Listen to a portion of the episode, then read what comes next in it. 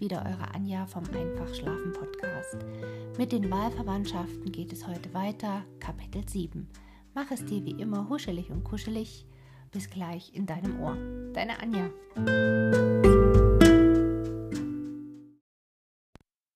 Siebendes Kapitel. Indem nun Charlotte mit dem Hauptmann eine gemeinsame Beschäftigung fand, so war die Folge, dass sich Eduard mehr zu Ottilien gesellte. Für sie sprach ohnehin seit einiger Zeit eine stille, freundliche Neigung in seinem Herzen. Gegen jedermann war sie dienstfertig und zuvorkommend. Dass sie es gegen ihn am meisten sei, das wollte seiner Selbstliebe scheinen.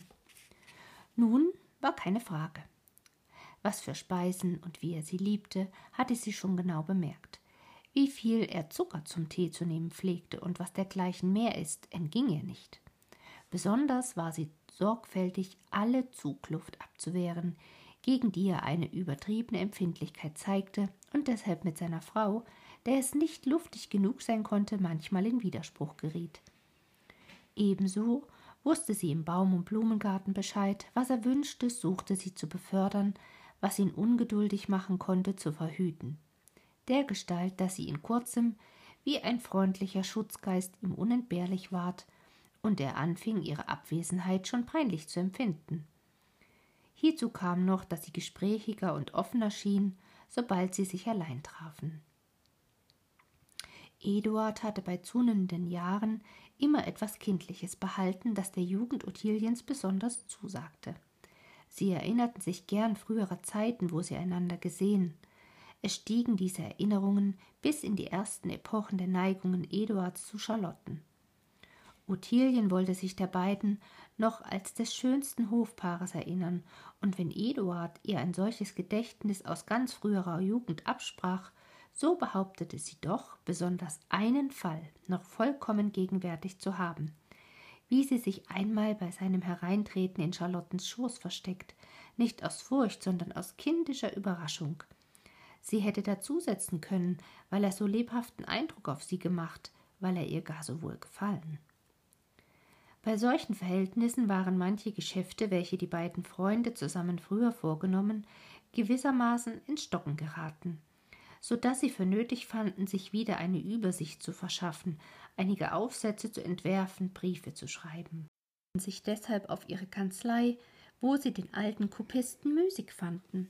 Sie gingen an die Arbeit und gaben ihm bald zu tun, ohne zu bemerken, dass sie ihm manches aufbürdeten, was sie sonst selbst zu verrichten gewohnt waren. Gleich der erste Aufsatz wollte dem Hauptmann, gleich der erste Brief Eduarden nicht gelingen. Sie quälten sich eine Zeit lang mit Konzipieren und Umschreiben, bis endlich Eduard, dem es am wenigsten vonstatten ging, nach der Zeit fragte. Da zeigte sich denn, dass der Hauptmann vergessen hatte, seine chronometrische Sekundenuhr aufzuziehen, das erste Mal seit vielen Jahren, und sie schienen wo nicht zu empfinden, doch zu ahnen, dass die Zeit anfange, ihnen gleichgültig zu werden. Indem so die Männer einigermaßen in ihrer Geschäftigkeit nachließen, wuchs vielmehr die Tätigkeit der Frauen. Überhaupt nimmt die gewöhnliche Lebensweise einer Familie, die aus den gegebenen Personen und aus notwendigen Umständen entspringt, auch wohl eine außerordentliche Neigung, eine werdende Leidenschaft in sich wie ein Gefäß auf und es kann eine ziemliche Zeit vergehen, ehe dieses neue Ingredienz eine merkliche Gärung verursacht und schäumend über den Rand schwillt. Bei unseren Freunden waren die entstehenden wechselseitigen Neigungen von angenehmster Wirkung. Die Gemüter öffneten sich und ein allgemeines Wohlwollen entsprang aus dem Besonderen. Jeder Teil fühlte sich glücklich und gönnte dem anderen sein Glück. Ein solcher Zustand erhebt den Geist, indem er das Herz erweitert, und alles, was man tut und vornimmt, hat eine Richtung gegen das Unermessliche. So waren auch die Freunde nicht mehr in ihrer Wohnung befangen, ihre Spaziergänge dehnten sich weiter aus, und wenn dabei Eduard mit Ottilien die Pfade wählte, zu Wege zu Bahnen vorauseilte, so folgte der Hauptmann mit Charlotten in bedeutender Unterhaltung, teilnehmend an manchem neu entdeckten Plätzchen, an mancher unerwarteten Aussicht, geruhigt der Spur jener rascheren Vorgänger. Eines Tages leitete sie ihr Spaziergang durch die Schloßpforte des rechten Flügels hinunter nach dem Gasthofe über die Brücke gegen den Teiche zu, an denen sie hingingen, soweit man gewöhnlich das Wasser verfolgte, dessen Ufer sodann von einem buschigen Hügel und weiterhin von Felsen eingeschlossen aufhörte, gangbar zu sein. Aber Eduard, dem von seinen Jagdwanderungen her die Gegend bekannt war, drang mit Ottilien auf einem bewachsenen Pfade weiter vor, wohl wissend, dass die alte zwischen Felsen versteckte Mühle nicht weit abliegen konnte.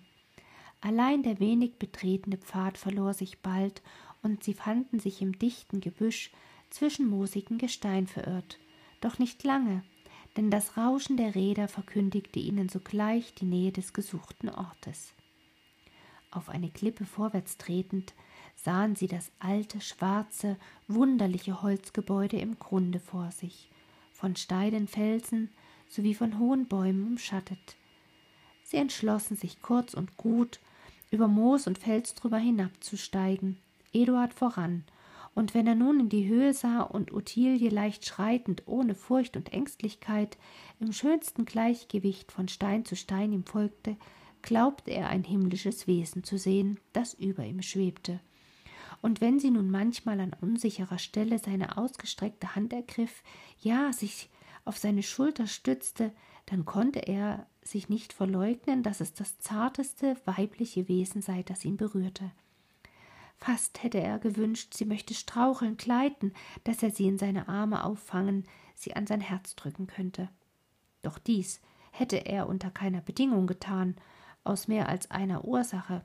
Er fürchtete, sie zu beleidigen, sie zu beschädigen.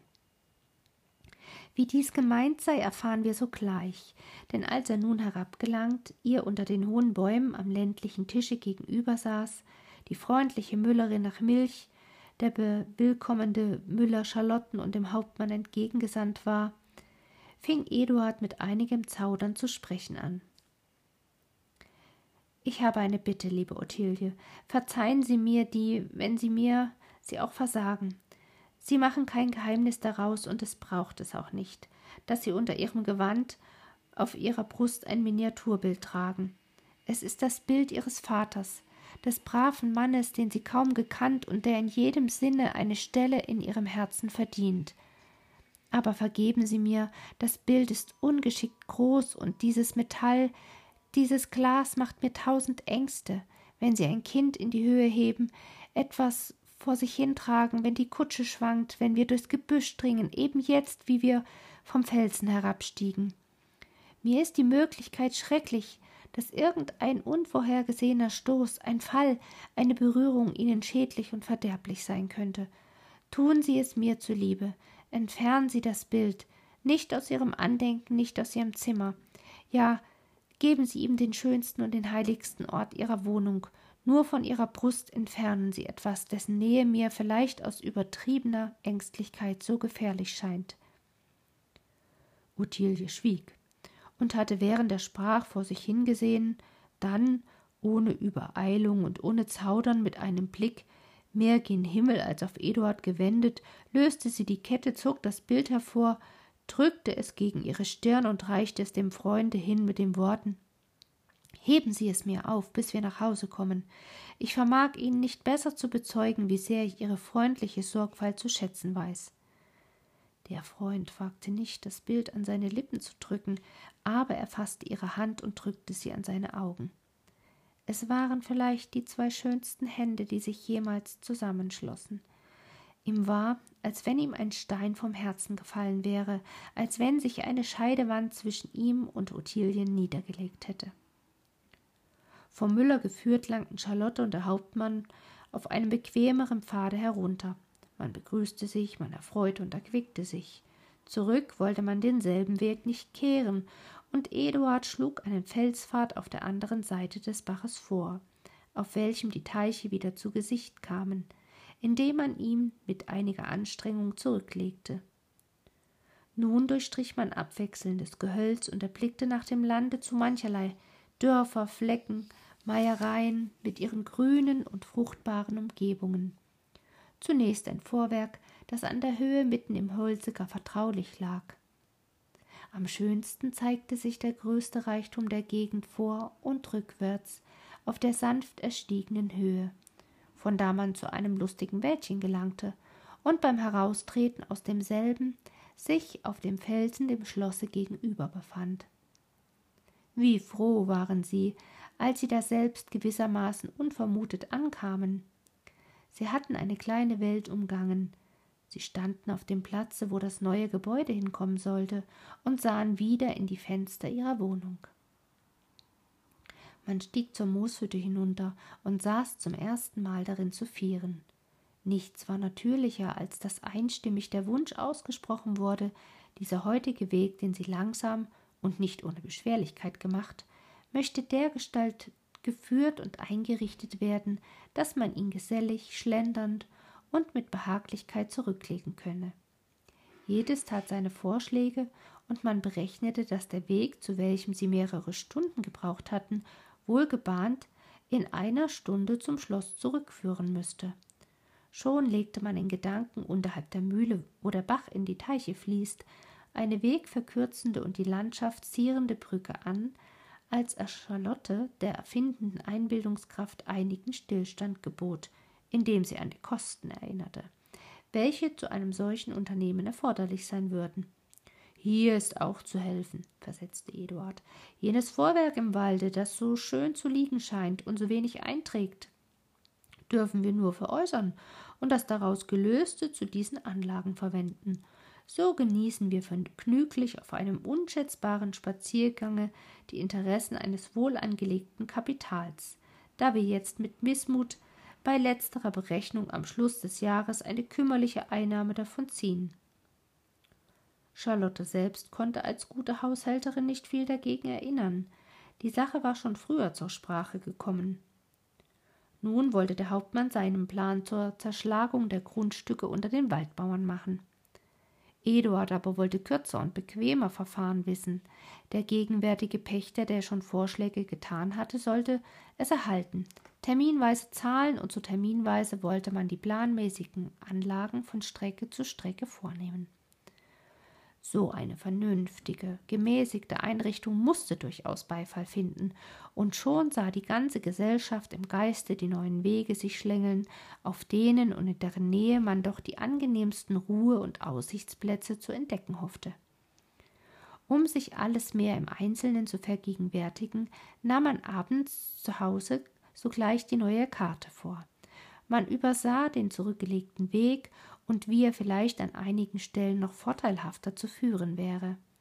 Alle früheren Vorsätze wurden nochmals durchgesprochen und mit den neuesten Gedanken verbunden. Der Platz des neuen Hauses gegen dem Schloss über nochmals gebilligt und der Kreislauf der Wege bis dahin abgeschlossen.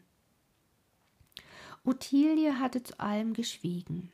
Als Eduard zuletzt den Plan, der bisher vor Charlotte gelegen, vor sie hinwandte und sie zugleich einlud, ihre Meinung zu sagen, und als sie einen Augenblick anhielt, sie liebevoll ermunterte, doch ja nicht zu schweigen, alles sei ja noch gleichgültig, alles noch im Werden. Ich würde, sagte Ottilie, indem sie den Finger auf die höchste Fläche der Anhöhe setzte, das Haus lieber hierher bauen. Man sehe zwar das Schloss nicht, denn es wird von dem Wäldchen bedeckt, aber man befände sich auch dafür wie in einer anderen und neuen Welt, in dem zugleich das Dorf und alle Wohnungen verborgen wären. Die Aussicht auf die Teiche, nach der Mühle, nach der auf die Höhen, in die Gebirge, nach dem Lande zu, ist außerordentlich schön, und ich habe es im Vorbeigehen bemerkt. Sie hat recht, rief Eduard. Wie konnte uns das nicht einfallen, nicht wahr? So ist es gemeint, Ottilie. Er nahm einen Bleistift und strich ein längliches Viereck rechts stark und derb auf die Anhöhe. Dem Hauptmann fuhr das durch die Seele, denn er sah einen sorgfältig reinlichen gezeichneten Plan ungern auf diese Weise verunstaltet.